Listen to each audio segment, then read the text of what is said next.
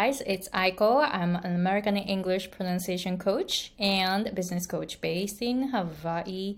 On this channel, I am sharing my own journey as an English pronunciation coach, and I started my business in 2016 without knowing anything about business. And of course, the income in 2016 from my um, coaching business was zero. And I learned so much after that. So now I teach how you, as a coach, can reach six figures.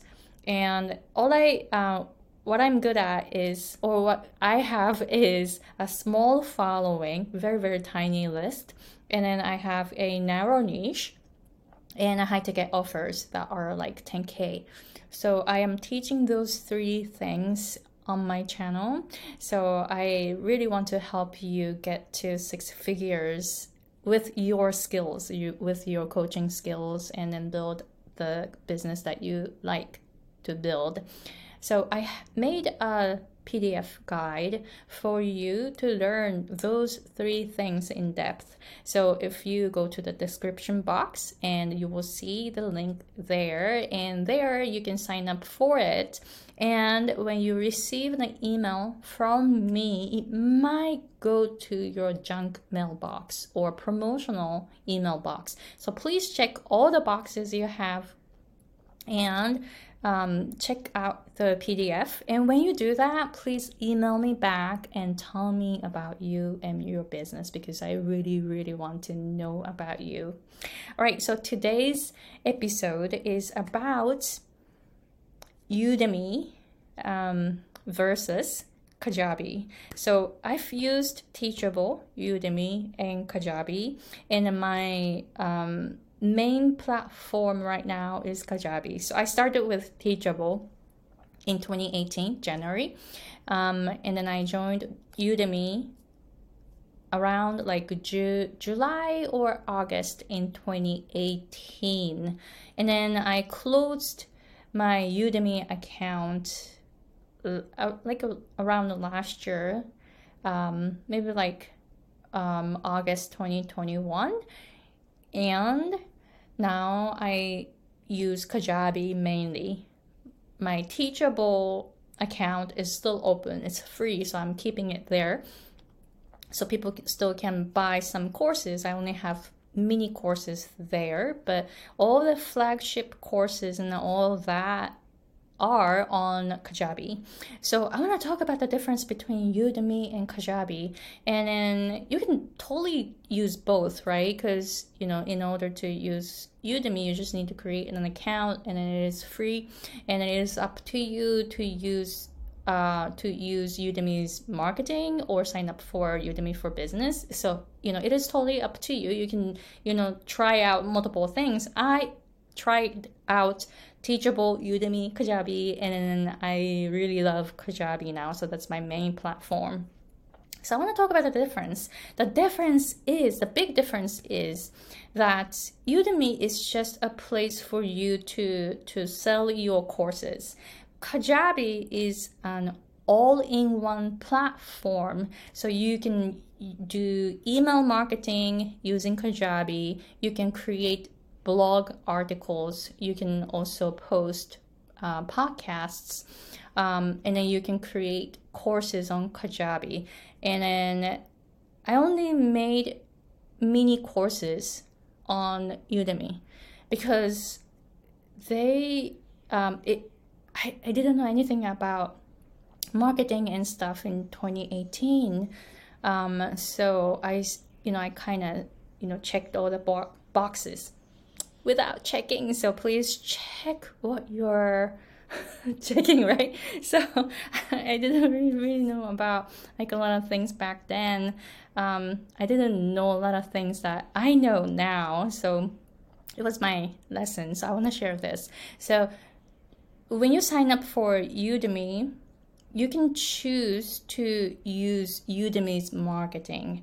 When you do that, they will make your courses on sale all the time, almost all the time, without your approval. So they can do whatever, like they can price whatever they want too. So sometimes my course, my courses became nine ninety nine, nine dollars and ninety nine, or twelve dollars and ninety nine. You know, something like that, right?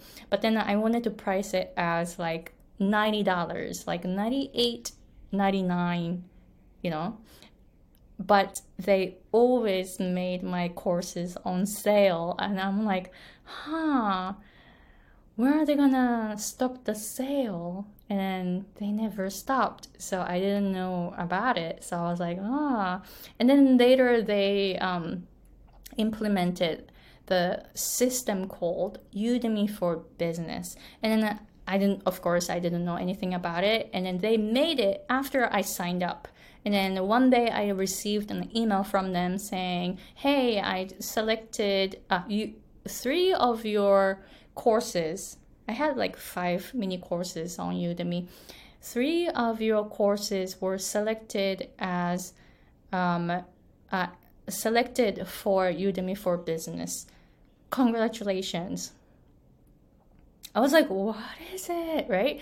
Um, they said, congratulations. So it must be good. And it turned out, not really. You want to check out more about it. Like, go ahead and Google it if you want to, you know, see how it works. But I was not really happy about what they did to my courses. And of course, I agreed with it. So, you know, there's no way that I could complain, right? So, and then, and um, the sales were low, even though I sold a lot of courses, a lot of copies. I sold a lot of copies I ended up with like more than 5,000 students on, on my Udemy. But I wasn't really making a lot of money. So it's like, uh, no. And then I only, only had like mini courses, right? So instead of me complaining about it all the time, I'm like, okay, so why don't I just unpublish all the courses. So when you go to um, Udemy and then when you type Aiko Hemingway, you probably don't see my uh, courses listed because I'm, you know, those are all, already closed. You can still see the information, like you maybe you can see how many students I got. I had like over like 5,500 students and stuff like that. And my rating, uh, my um, profile and then you can see some of my uh, links to my social media. You know maybe that's it. That's all you see right now because i was not okay with their their their uh, style so i closed it. And then i moved to kajabi in january 2021 so I learned that Kajabi will give you 100% of the sales. So when I signed up for it, I was kind of scared because, you know, Kajabi is not cheap. 100 like I signed up for growth plan too, so it's like I'm paying like 160 a month or something. I'm pay I'm using an annual plan, so um, I'm getting some discount but still it's not cheap, right? Um, so when I signed up for it, I learned that Kajabi has so many things that I can do with that I couldn't do before with Udemy or Teachable.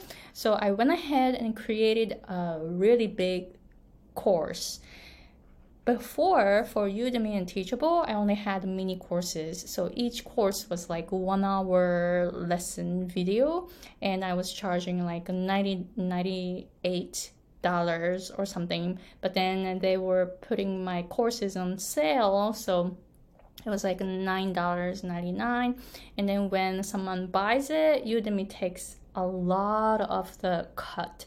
So I was getting like average two dollars a sale. I was like really happy about that. So for Kajabi, uh, now I make um, now I have bigger courses.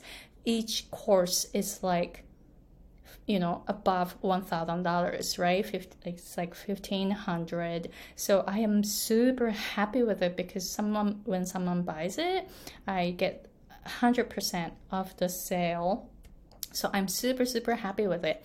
Um, when someone buys my uh, course, um, you know, they get to choose to use either PayPal or uh, Stripe. And then, you know, of course, there is a transaction fee, but still, I'm like super happy with uh, what Kajabi provides. And so, therefore, I can, you know, keep making bigger courses like over $1,000, right? And then, you know, I get to use landing pages. I have a website with Kajabi and email marketing. So I have list and then you can um, create some um, like different offer pages. Um, so it has so much more um, like so many more functions on Kajabi for you. Um, you can decide. You get to decide what you can do, uh, what to do with Kajabi, right? For Udemy and Teachable, you don't really have a lot of options. Um, so it was, it gave me more freedom when I switched to Kajabi. Even though Kajabi was not cheap, I was still happy with what I got. What I got, right? So I actually really, really um, want you to explore different platforms on your own because what I shared is my experience, right? I tried three platforms Teachable, Udemy, Kajabi, and then I am um, using Kajabi mainly because of my experience. Um, and then I'm, you know, my niche is pretty small. I'm targeting only Japanese audience who are already working in an English environment and want to learn English pronunciation from me. So my niche is very, very, very narrow. So it depends on your niche, though. It, de- it depends on what you teach but I want you to explore different things. And then some platforms are free, like um, like Teachable is free. I mean, it was free before. I don't know how. Um, I don't know if they charge you now. Uh, Udemy is free.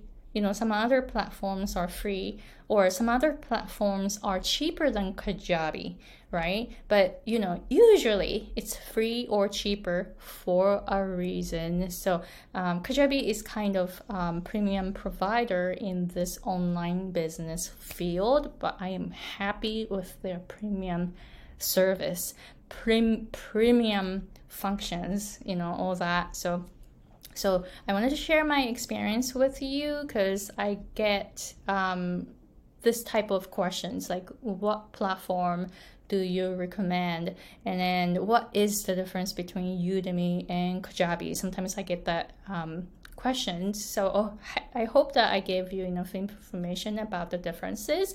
And if you have any questions, please, please let me know. I'm here to support you. And then again, I mentioned in the uh, video in uh, at the beginning of the video, I have a PDF guide for you as a coach to reach six figures with a small following and a narrow niche and high ticket offers. And when you sign up for it, you will receive an email from me. But from time to time, I share my personal experience with my audience. So if you want to know, like, if you want to learn about, like, what is going on in my business, what changes I'm making, what struggles I am facing, kind of stuff, I'm sharing that on my newsletters. So sign up for it in the description box. And I am looking forward to, to interact with you all right, thank you very much for watching and see you in the next episode.